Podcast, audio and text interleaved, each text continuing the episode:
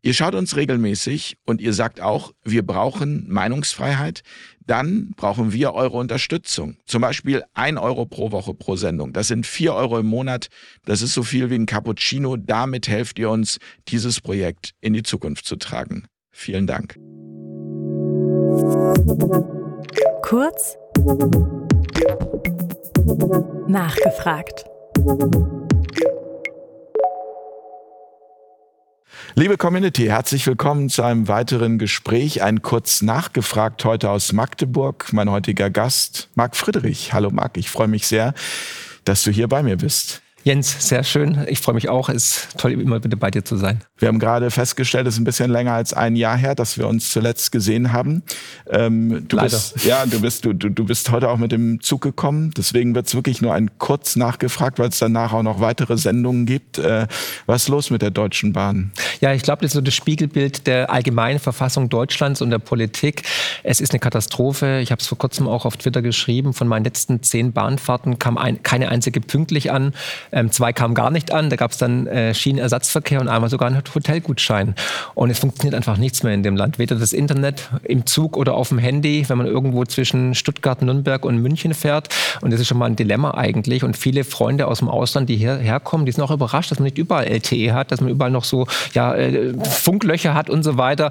Und für ein Land wie Deutschland eigentlich eine Bankrotterklärung. Aber ich, ich finde, das passt in den Zeitgeist rein und natürlich auch zu unserer aktuellen Politik und Regierung.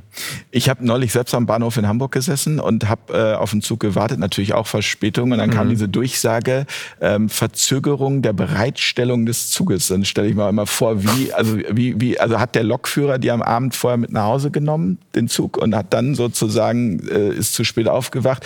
Und dann saß aber eine Dame neben mir, und darauf will ich hinaus, die sagte, Mensch, also jetzt regen Sie sich doch gar nicht so auf. Ich habe so ein bisschen so vor mich leise hingeflucht. Ähm, ich fahre jetzt seit Jahren mit der Bahn und ich sehe das mittlerweile einfach nur noch mit Humor. Ich finde das lustig. Sehr schön. Ist doch eine schöne äh, Möglichkeit, oder? Absolut. Also wie gesagt, wir dürfen uns das Lachen nie verbieten lassen. Man sollte alles mit Humor sehen. So sehe ich es in der Zwischenzeit auch, weil wenn du nichts ändern kannst, dann lach wenigstens drüber. Und das ist auf jeden Fall ein gutes Rezept. Aber wenn man so wie du morgens, wann bist du heute aufgestanden? Äh, 4.30 Uhr. Und dann zum Bahnhof und alle Und dann erstmal nichts und dann wieder, ja, genau. Ja, schön, schön, wie gesagt, dass du jetzt hier bist. Und du hast ein neues Buch geschrieben, ja. äh, Die größte Revolution aller Zeiten.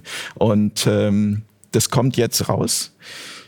Wieso dieses Buch zu diesem Zeitpunkt? Ist das deine Revolution oder was für eine Revolution ist das? Na, ich glaube eher, das ist eine allgemeine Revolution, die momentan stattfindet. Ich glaube, wir alle spüren ja intuitiv, dass hier was im Wandel ist, dass wir wirklich in einer Zeitenwende leben. Also nicht so, wie es Olaf Scholz sagt, sondern tatsächlich in einer Zeitenwende, in einem Paradigmenwechsel.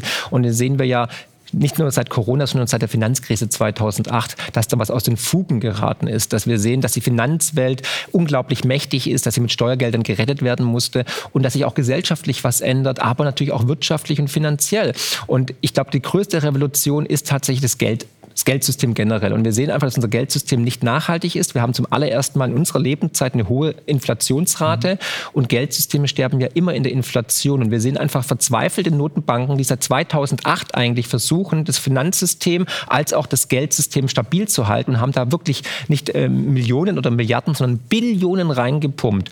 Und jetzt kommen wir langsam so auf die Zielgerade, wo es nicht mehr machbar ist. Wir sehen immer mehr Risse im Fundament und wir sehen immer mehr verzweifelte Aktionen, weil die Notenbanken sind ja im Dauerkrisenmodus. Wir hatten den schnellsten Anstieg von, an Zinsen jemals in der Geschichte der Notenbanken. Deswegen sehen wir, der Immobilienmarkt kracht zusammen. Wir sehen Unternehmen gehen auf einmal pleite, die vorher nicht pleite gegangen sind. Und die Revolution ist wohl so, und das habe ich auch aufgezeigt im Buch, dass in Zyklen immer, wenn es dann an den Knackpunkt kommt, dass dann das Geldsystem eigentlich sich wandelt, also das alte Geldsystem stirbt und ein neues Geldsystem kommt. Und da wir alle tagtäglich mit Geld zu tun haben, aber kaum verstehen, wie Geld eigentlich funktioniert, habe ich dieses Buch geschrieben, damit jeder sich darauf vorbereiten kann, mental, aber auch monetär. Das heißt also, das Buch ist auch so eine Anleitung dafür, wie man selbst mit der Misere umgehen kann, also ja. Stichwort Eigenverantwortung. Verantwortung. Absolut. Nur darum geht es, weil jeder muss selber jetzt das Heft in die Hand nehmen, weil wer jetzt nichts macht, der wird definitiv an Wohlstand verlieren. Nicht nur durch Inflation, Abgaben und Steuern, sondern tatsächlich durch das Ende dieses Geldsystems, in dem wir uns befinden. Und da versuche ich einfach in die Vergangenheit zu schauen und zeige den Leuten auf, dass es Zyklen sind, wie Tag und Nacht, Ebbe und Flut, äh, einatmen, ausatmen. Genauso kommen Geldsysteme und gehen auch wieder. Das ist ein ganz normaler Prozess. Und wer jetzt nicht aktiv wird, der wird leider, wie gesagt, einen Großteil seines Geldes verlieren, weil so war es in der Vergangenheit immer. Papiergeld kehrt immer zu seinem inneren Wert zurück, nämlich null, hat schon Voltaire gesagt. Und äh, Geldsysteme halten im Schnitt so zwischen 80 und 100 Jahre. Und jetzt sehen wir eine große Inflationswelle. Der Euro hat seit Einführung schon knapp 40 Prozent an Kaufkraft verloren, offiziell laut Statista. Ne? Inoffiziell wissen wir, es ist viel, viel mehr geworden. Und jetzt muss man halt auch eine Anleitung haben, was mache ich mit meinem Geld? Und das zeige ich im Buch auf. Wie kann man sich schützen? Weil der Untertitel vom Buch ist ja auch, warum unser Geldsystem stirbt und wie Sie davon profitieren. Ja, also das ist schon ein sehr ambivalenter Titel, aber es ist tatsächlich so, weil wer jetzt die Weichen richtig stellt, der wird sogar als, als Gewinner aus der Krise herausgehen. Und ich finde, meine menschliche Pflicht, meine Bürgerpflicht ist es, so viele Mitmenschen wie möglich dafür zu gewinnen und dass die sich so aufstellen, weil wenn wir als Gesellschaft gut aufgestellt sind, läuft es uns alle glimpflicher ab, als wenn wir, äh, wenn wir uns irgendwie die Köpfe einschlagen sollten. Du hast gerade gesagt, es läuft immer in Zyklen. Ja. Ab immer 80, 90 Jahre.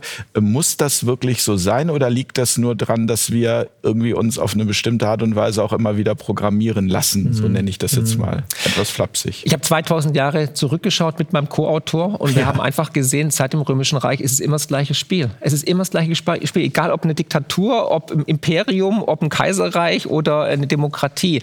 Ähm, anscheinend äh, in einer Lebenszeit, und der Mensch lebt ja im Schnitt so 80, 90 Jahre, kommt dieser Wandel, weil wahrscheinlich die Generation, die dann neu ist, die hat es vergessen, die kennt keine Krisen, so wie wir. Ne? Also wir zündeln ja auch schon wieder mit Krieg und allem drum und dran. Mein Opa, weiß noch, habe ich noch in den Ohren gesagt, hey, mach alles, aber mach nur keinen Krieg, gehen die hin, das ist absolut Bullshit. Ja? Wobei, wobei wir beide jetzt nicht zündeln. Also mit wir ist eher dann die Politik gemeint. Der Zeitgeist, oder? Der Zeitgeist. Also wenn ich einen Boris Pistorius höre, der sagt, wir müssen uns darauf vorbereiten, dass es wieder Krieg in Europa gibt, dann gehen mir alle ähm, Alarmglocken auf. Ist schon klar, nur worauf ich hinaus will, ist, ähm, ich bin ja nicht Boris Pistorius und also da sage ich auch eher ja. irgendwie, keine Ahnung, das Absolut. betrifft mich nicht. Ähm, du bist Bürger Sinne? dieses Landes und wenn hier die Wehrpflicht wieder kommt oder die Reservisten eingezogen werden müssen oder man zur Waffe ruft, dann wird man auch erwarten, dass du zur Waffe greifst. Und da gehen bei mir alle Alarmglocken ja. an, weil auch das sind Zyklen. Man, wenn das Geldsystem kollabiert, gibt es meistens auch kriegerische Auseinandersetzungen. Das ist die Tigedius-Falle, die auch sich bewahrheitet hat in den letzten ähm, Jahrhunderten. Und jetzt versuche ich alles zusammen so zu erklären, dass es verständlich für den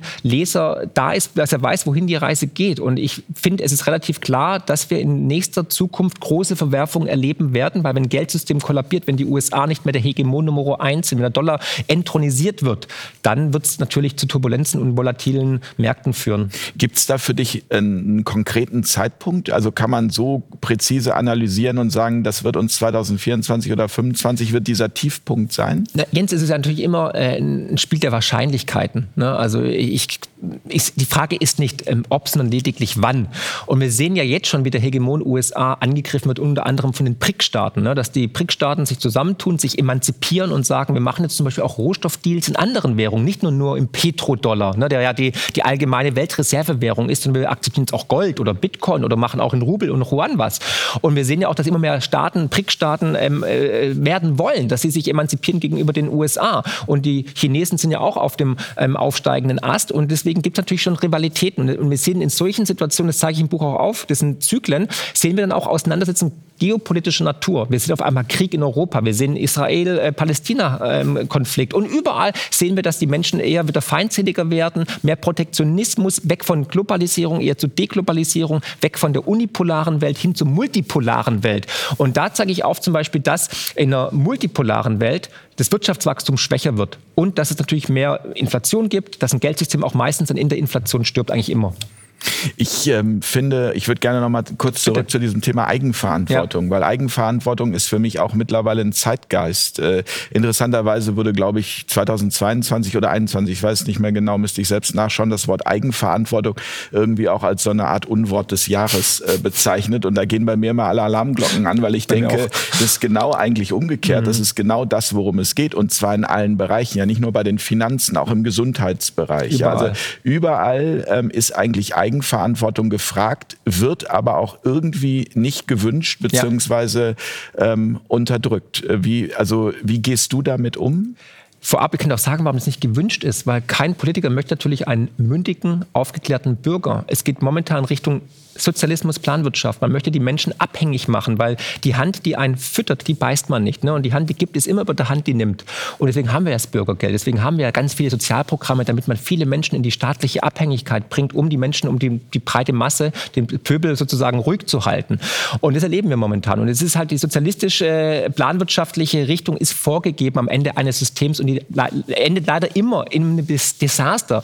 Und ähm, ich, ich finde das gefährlich, brandgefährlich, weil wir sehen es überall, nicht nur in, in, in Berlin, sondern auch in, in Brüssel, dass man immer übergriffiger wird und immer mehr versucht, die, die Menschen zu gängeln und in Abhängigkeiten zu bringen. Davor kann ich nur warnen, weil wir müssen wieder mündige Bürger werden, wir müssen mündige Investoren werden, wir müssen unser, unser Schicksal selbst in die Hand nehmen. Es gibt so viele Bauernregeln, die so richtig sind. Und zwar zum Beispiel, jeder ist seines eigenen Glückes Schmied. Mhm. Natürlich, wenn ich nichts mache, dann passiert auch nichts. Ja, es gibt dieses schöne, diesen schönen Witz, ne? ein Mann stirbt, kommt irgendwie an die Himmelspforte und dann ähm, fragt, er, fragt er den lieben Gott, äh, wieso habe ich denn nie im Lotto gewonnen? Dann sagt der liebe Gott, ja, du hast nie ein Los gekauft oder den Lotto schon abgegeben. Ja, ja, wir müssen selber in die Hand nehmen. Ja, da ist wir, viel Wahrheit drin. Genau, wenn wir, wenn wir Wandel wollen, müssen wir den auch initiieren. Wir müssen erstens die Gedanken rausschicken in den Kosmos, ja, damit sich sozusagen verfestigt und dann müssen wir auch darüber reden. Wenn wir, wenn wir Aufklärung wollen wegen Corona, wenn wir unsere finanzielle Lage verändern wollen, dann müssen wir was machen. Wir müssen aktiv werden. Wir müssen die positiven Gedanken dahin schicken, aber auch den ersten Schritt gehen. Und der erste Schritt ist der härteste. Und da möchte ich eine Anleitung geben mit dem Buch, aber auch mit diesem Interview, als auch mit meinen Videos. Ja, also auch eine Entscheidung zu treffen, ja. eben in diese Eigenverantwortung zu gehen. Ich habe heute interessanterweise in dem Hotel, wo wir hier sind, in Magdeburg, ein Gespräch äh, zugehört. Das ließ sich nicht verhindern. Ich saß allein am Tisch, habe irgendwie meinen Thai Curry gegessen und nebenan am Tisch. Klo. Ja. das sind die besten Gespräche immer. nein, nein. Und am Nebentisch saß wohl der Chef von dem Restaurant mit einem Zulieferer. Und dieser Zulieferer, den hatte ich noch nicht gesehen. Mhm. Und der erzählte einfach nur die ganze Zeit über die Rente. Also wenn er 60 ist, würde er das haben. Wenn er 64 ist, das. 65 das. Und habe ich so gedacht, ich hatte den ja nicht gesehen. Mensch, der wird so Ende 60, äh, Ende 50 sein, war so meine Vermutung. Bin ich irgendwann aufgestanden, habe bezahlt und sehe, das ist ein Typ Anfang 40.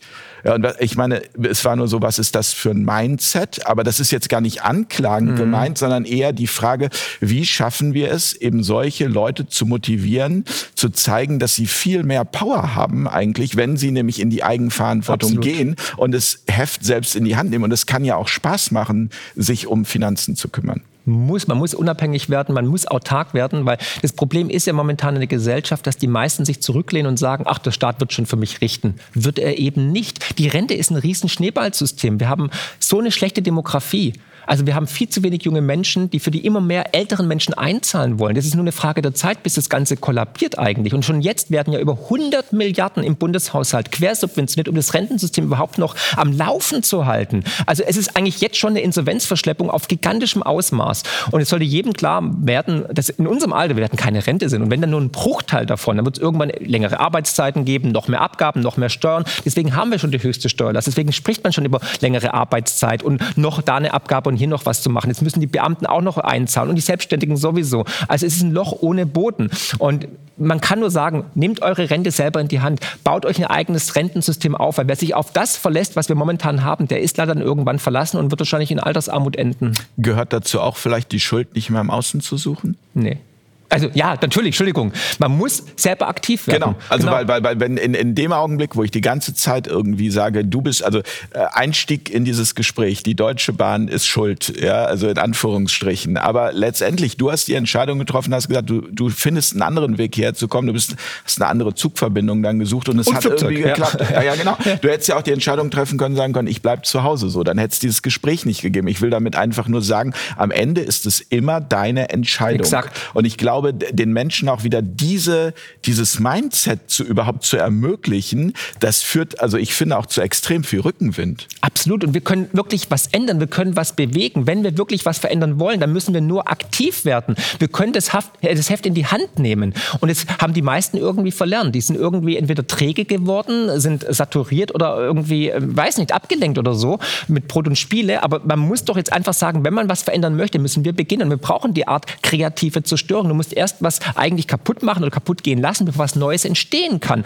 Das hat Schumpeter schon gesagt, ein österreichischer Ökonom, da hat er vollkommen recht. Also wer wirklich glaubt, dass wir zum Beispiel irgendwas ändern können, indem wir jetzt zum Beispiel neue Parteien gründen oder was auch immer, weiß ich nicht, werden wir sehen. Aber wir müssen irgendwie was machen natürlich. Also ich glaube tatsächlich, so die Deutsche Bahn, die muss erst wahrscheinlich mit vollem Karacho gegen die Wand fahren, also nur bildlich bitte, ja. ja, ja ähm, und um dann zu merken, wir müssen es erneuern, weil der Staat ist nun mal ein schlechter Unternehmer, da gab es viel Misswirtschaft, Filz- und Vetternwirtschaft und dann wird es wahrscheinlich in einem großen Desaster enden beenden, aber dann werden wir wieder Möglichkeiten haben, was aufzubauen. Und ich habe auch ein schönes Beispiel aus meinem Buch mitgebracht.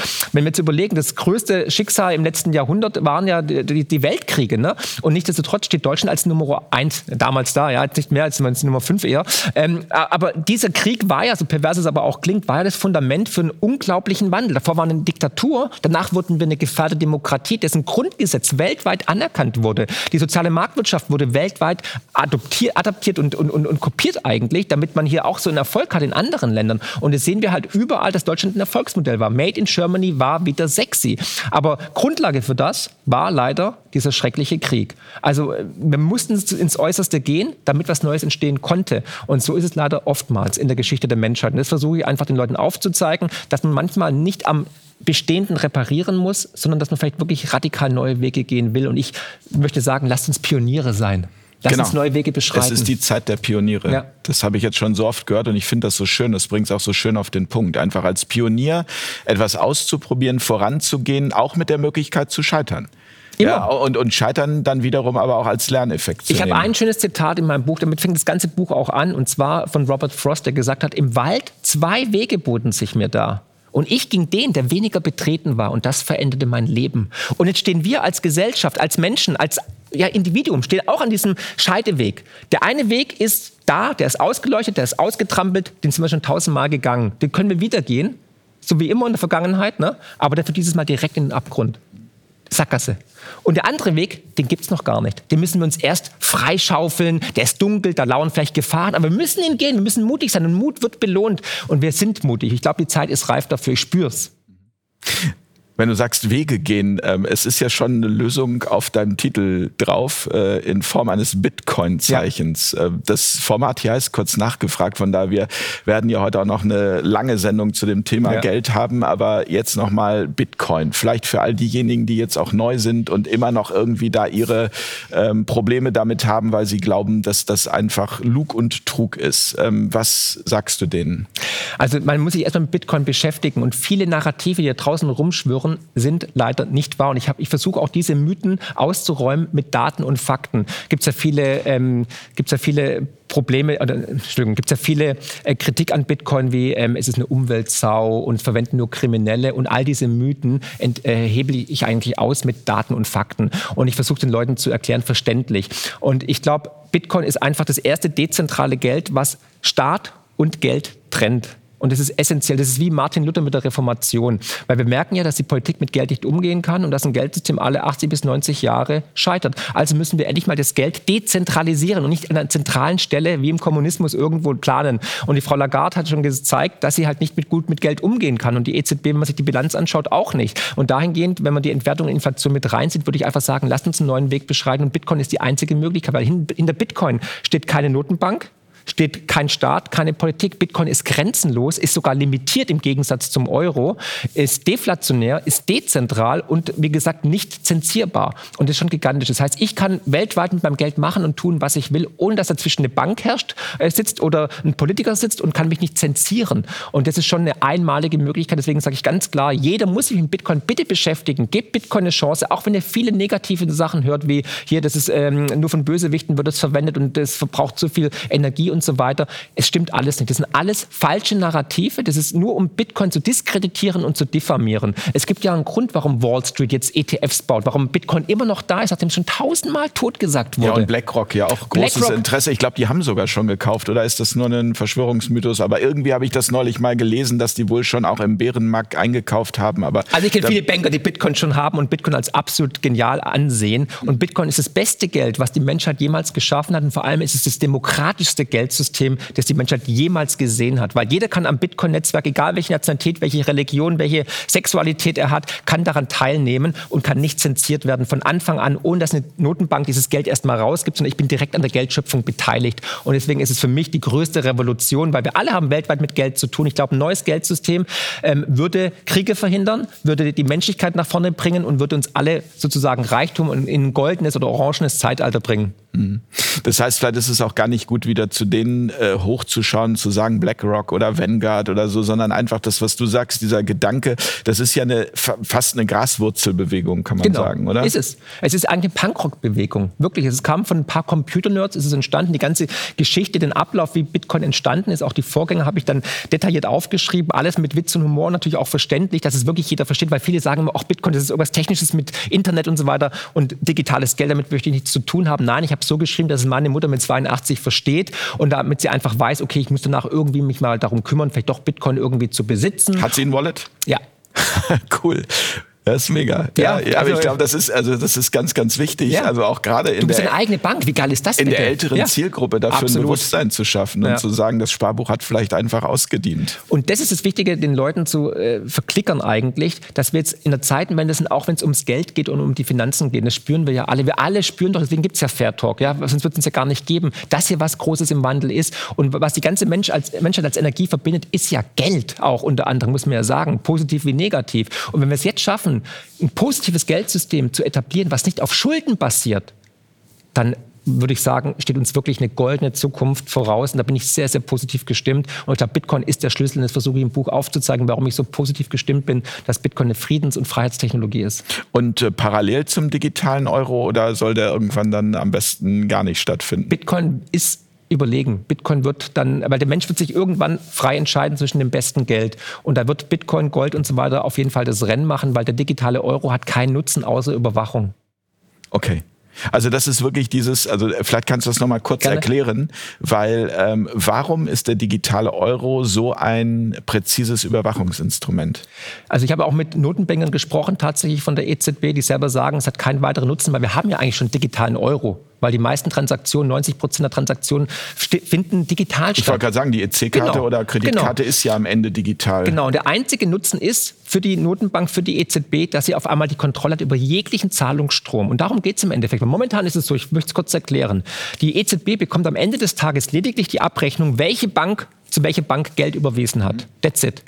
Aber was sie möchte, Sie will genau wissen, wem hat er Jens Geld überwiesen und aus welchem Zweck. Und deswegen mit einer digitalen Wallet direkt bei der EZB ist das möglich. Dann kann man dich nämlich auch dann jederzeit beschränken, zum Beispiel wie in China mit dem Credit Social Program. Wenn du zum Beispiel nicht geimpft bist oder wenn du die falsche Partei wählst oder zu viel äh, CO2 verbrauchst oder ähm, zu viel ähm, Fleisch isst, dann kann man jederzeit sagen, stopp. Oder die falschen Inhalte oder, äh, oder Gedanken hast, oder, die falsche Meinung. Oder an Fairtalk überwiesen hast oder gespendet hast, ja, was ich eben natürlich empfehle. Ja. Dann kann man sofort deine Wallet zensieren. Man kann auch dieses Geld programmieren, was man möchte. Man möchte dieses Geld programmieren mit zum Beispiel einer, einer Verfallsdatum. Verfallsdatum, also Schwundgeld. Zu sagen, okay, du musst jetzt, wenn man die Wirtschaft ankurbeln möchte, zu sagen, okay, gib dein Geld aus bis Ende des Monats, sonst ist es weg.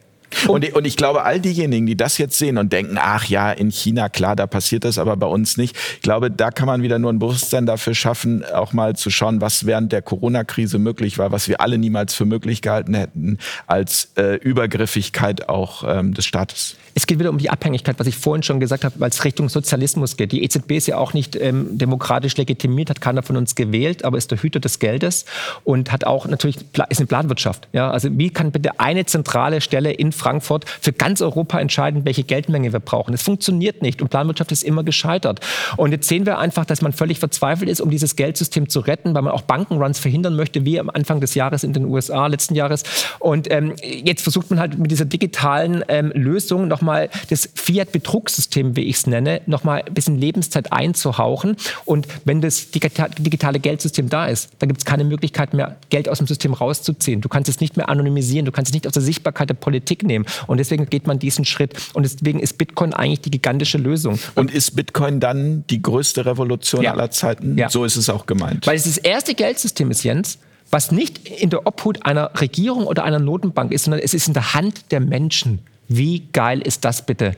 Und der Gründer, also der es erfunden hat, Satoshi Nakamoto, der hätte eigentlich einen Friedensnobelpreis äh, verdient. Aber leider weiß niemand, wo der ist noch genialer, noch altruistischer. Da kann man sich überlegen, ist es äh, Jesus 2.0, ist es äh, ein Außerirdischer, ist es Gott oder ist es wirklich jemand, der so selbstlos war, zu sagen, ich kre kreiere das beste, demokratischste Geldsystem, das die Menschheit jemals gesehen habe und schenke es den Menschen. Gut, da gibt es ja auch wieder diese Mythen, es könnte ein Geheimdienst gewesen sein. Auch diese Mythen habe ich im Buch natürlich besprochen und aufgezeigt, warum es eher unwahrscheinlich ist. Also deswegen ist es wirklich sehr, sehr spannend. Wer mehr über das Geldsystem wissen möchte oder wie man jetzt Geld anlegt, ich mache, rede auch über Aktien natürlich und wie, was mache ich mit Gold und so weiter. Aber ich glaube, Bitcoin ist wirklich eine gigantische Chance für uns als Menschheit, auch als, ähm, als Land. Weil wenn du siehst, die ersten Länder, die jetzt Bitcoin adaptiert haben, ja, wie zum Beispiel El Salvador, ähm, als große Gewinner da. Ne? Die, der Tourismus boomt, die Kriminalität geht runter. Und ich habe ja schon vorgeschlagen, die Deutsche Bundesbank sollte ein Prozent ihrer Reserve vielleicht in Bitcoin als ein Asset investieren, statt nur irgendwie Schuldscheine von Frankreich oder äh, USA zu kaufen. Also die größte Revolution aller ja. Zeiten ist Bitcoin. Die zweitgrößte wäre, wenn die Bahn wieder pünktlich kommt. Daran glaube ich nicht. Als erste glaube ich, als zweite glaube ich nicht. Marc, ich danke dir sehr für dieses Gespräch Gerne. und äh, freue mich auf alles weitere. Das Buch empfehle ich natürlich sehr, wenn wir es ja noch nicht auf dem Tisch liegen haben, aber ähm, ich werde es auf jeden Fall auch lesen, wenn es dann da ist. In diesem Sinne, ähm, gute Nacht. Bis ganz bald an dieser Stelle und vielen Dank an dich, vielen Gerne. Dank an euch für eure Unterstützung. Bis zum nächsten Mal. Tschüss. Kurz nachgefragt.